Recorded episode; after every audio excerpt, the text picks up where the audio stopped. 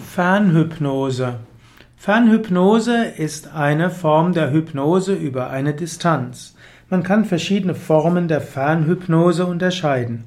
Eine Möglichkeit der Fernhypnose wäre über ein elektronisches Kommunikationsmittel. Zum Beispiel kann man mit einem anderen vereinbaren, dass man ihn dann und dann anruft und dann kann man ihn über das Telefon oder auch über andere Formen der Internetkommunikation in einen hypnotischen Zustand bringen, was typischerweise ein entspannter Zustand ist, und ihn dann helfen, eine positive Visualisierung zu haben und eine gute Affirmation zu haben.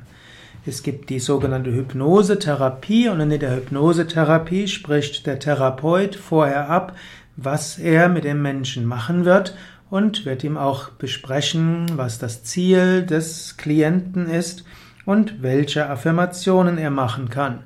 Man kann auf diese Weise, auf eine ethische Weise Fernhypnose ausführen.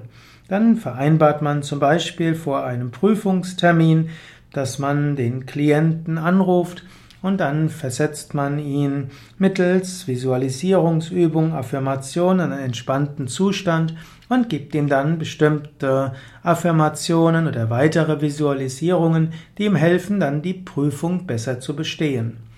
Oder auch wenn jemand an einer psychosomatischen Erkrankung leidet, kann auch eine Fernhypnose helfen, dass er aus dieser Krankheit zügig wieder rauskommen kann. Eine weitere Form der Fernhypnose wäre die telepathische Hypnotisierung einer Person auf großer Entfernung. Ethisch sollte man das nur mit dem Einverständnis der Person machen.